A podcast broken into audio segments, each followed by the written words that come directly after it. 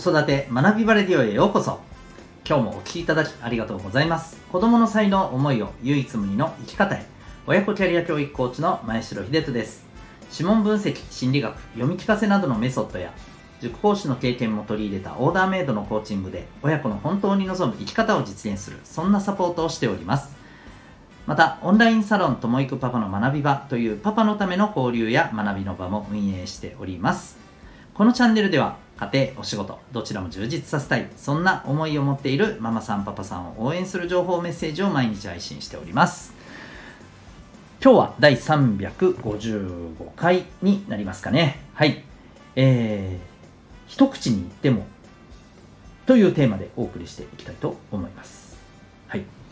えー、っとその前に、えー、お知らせを1点、えー、させてください。9月の24日の土曜日にですねオンラインでえー、指紋分析、指紋プロファイリングの入門セミナーを開催いたします。えー、オンラインですので、えー、全国どこからでもお家からでも受講可能でございます。ただし、え申し込みがですね、22日の木曜日終日までとなっております。はい。えですので、えその点だけ、えお気をつけいただけたらと思っております。つまり今日いっぱいまでっていうことですね。これを聞きいただいて興味持たれた方はぜひ、はい。えー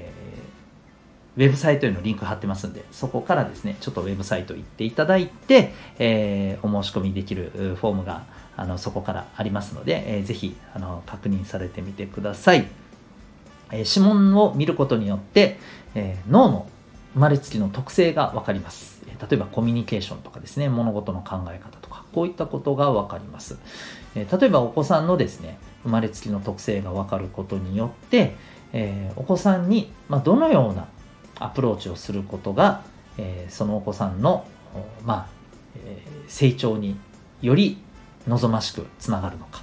うん、こういったところがですね、えー、見えてきます。まああの言ってしまうとその子のその子に対する、まあ、子育ての方針というものがですね、えー、そこからわかるんですね。でこれはちなみに占いなどではなくですね科学的な、えー、研究分析による、えー、アプローチでございます。興味がある方は、えー、ウェブサイトへのリンクからご覧になってみてください。それでは、えー、今日の本題でございます。今日は一口に言ってもというテーマでございます。えっ、ー、と、今日はある記事を見てですね、まあ、感じたことからのシェアになるんですよね。で、まあそうですね、うんまあ、このトピック自体、あのぜひ、やっぱりこ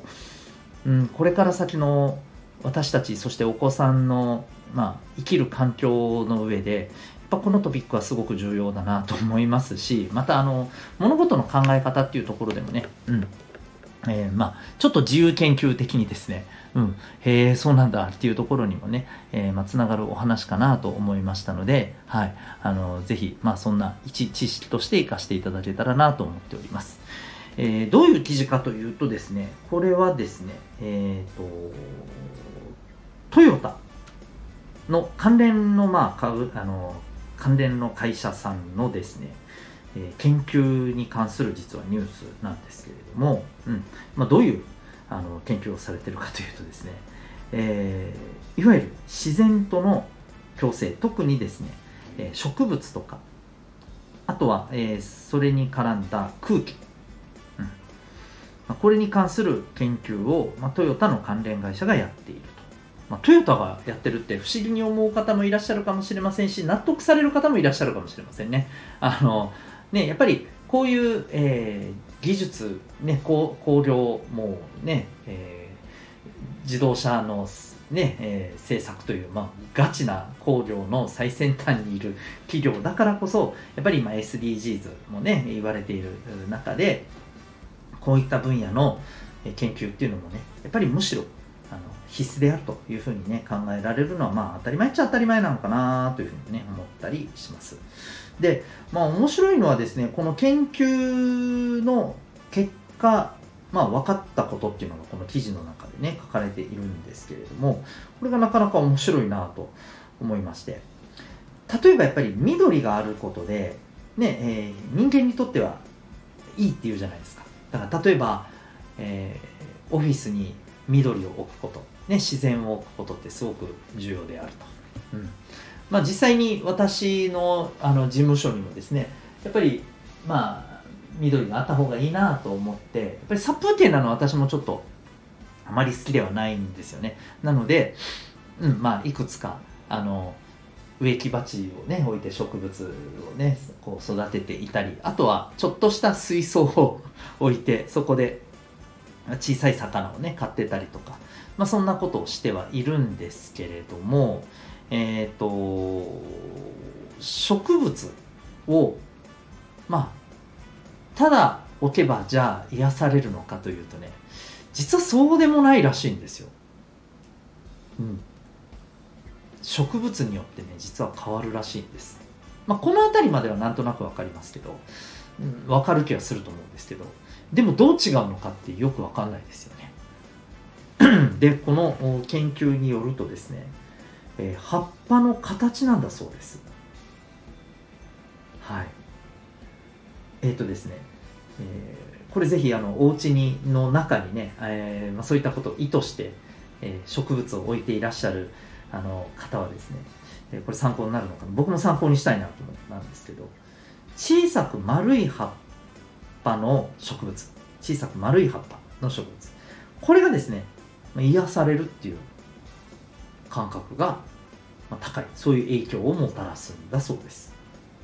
で一方で面積が大きい葉っぱ。これはですね何かというと活力が上がる。なんだそうです。ですので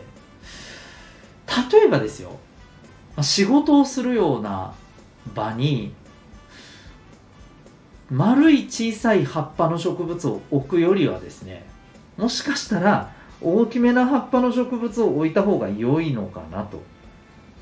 いう考え方もありますよね。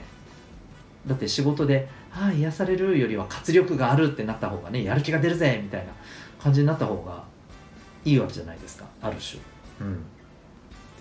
だから休憩所みたいなところにはね、はい、むしろあの小さい丸い葉っぱの植物がいいのかもしれませんねでさらにさらに細く長い葉っぱのタイプの植物もあるじゃないですか実はこちらはですね集中力が上がるんだそうですやむしろじゃあ細長い葉っぱのやつ置いた方がいいんじゃないのって、ね、思ったりもしますよね。うん、で考えてみるとですね私の事務所にはですね細長い葉っぱないんですよ。小さい丸い葉っぱとですね、えー、まあ、ちょっと幅が広めかなぐらいな、はい、葉っぱの植物があると、うん、なるほど。細長い葉っぱ入れたら集中力上がりますかね。となんか思ったりもねしました。はい。ねだからただ植物を置けばいいって話じゃないんですよ。うん。これ結構ね面白いですよね。緑色にを増やせばいいっていうだけの話じゃないんですよね。あとはそのどんなねやっぱり場にしたいかっていうことでねそのそれによってはもうただ緑を置けばいいっていうだけの話じゃないわけですよね。はいということでなかなか面白いですよね。うん、でまたですねあとはその自然をこういっぱいまああの置くことによってですね、まあ、何が変わってくるかやっぱりこう空気が変わってくるわけですよね。うん、あのね森の中の空気とやっぱり都会の空気って全然違うっていうふうにもね言ったりするわけじゃないですか。で、えこれまたですねえー、この研究の中で分かったのがですね、えー、まあ空気が自然のこのものがたくさんあるところの場合だとやっぱりどうしても空気中にですね、え、微生物これが結構ねやっぱり含まれているらしいんですね。はい。でえーと、この微生物って皆さんどんなイメージかというとやっぱりね新型コロナウイルスのやっぱりイメージが今強いじゃないですか。でとにかく除菌除菌消毒消毒っていう今ねあの世の中じゃないですか。ですのでどうしてもやっぱり菌がある状態っていうことに対して私たちは今ネガティブなイメージをやっぱり持つと思うんですけどやっぱりねこれも一概には言えないということなんですよね。うん。あのやっぱり、えー、菌にもいろんなね、えー、やっぱり菌があるわけで、うん、この研究でも言われてるのはですね腸内には100兆皮膚には1兆これだけの個数のですね微生物っていうのが基本的にはいて共生している状態らしいんですよ。で、まあ、それらが全てが全てねやっぱり人体に悪影響を及ぼすものではないわけでむしろあの共生していくからこそお互いにプラスになっているというところもあるわけなんですよね。でもともとまあ人間って自然の中で暮らしてきて進化してきたわけで、えー、こういうふうに今みたいなねこの人工物の方がむしろ自然物よりも多いっていう環境下で住んでいる人間の歴史って実は人間の歴史の中のほんの一部でしかないわけですよ。うん、で例えば物の見方っていうのはいろいろありますけれども、えー、今やっぱりこの私たちの健康の問題に関して、まあ、コロナはちょっとさておきですね例えばアレルギーっていうのもすごくあったりするわけじゃないですか。これらもですね自然との接触が減ったことが原因ではないかとやっぱり言われていて、うん、で結局ですねこの研究の中でもやっぱりこう現在のところで、えー、出ている成果としてはですね、えー、無菌よりもですねやっぱりさまざまな菌と共生する方が健康にいいのではないだろうかというねまあそんな今のところね見解が出ているんだそうです。面白いですよね。うん。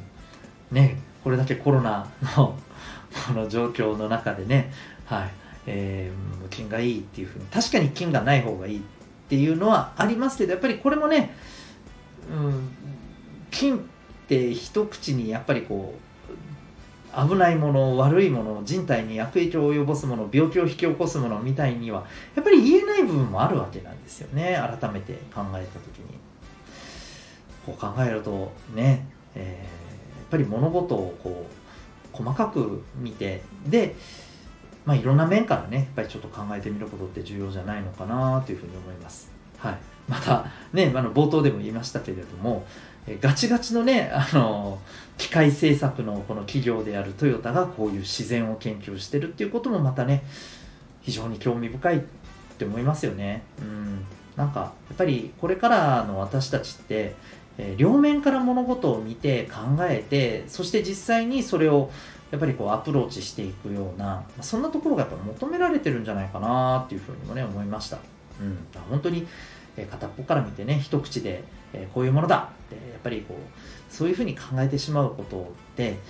ちょっと危険だなっていうふうにね思いますね。お子さんにもやっぱりそういったところはねお伝えしていきたいなというふうに思いました。はいえー、この記事ですね、興味ある方はぜひですね、ちょっと探しされてみてください。ニュースピックスというね、アプリから、はい、見ることができるかできるかと思います。というわけで今日はですね、自然との共生というところでですね、まあ、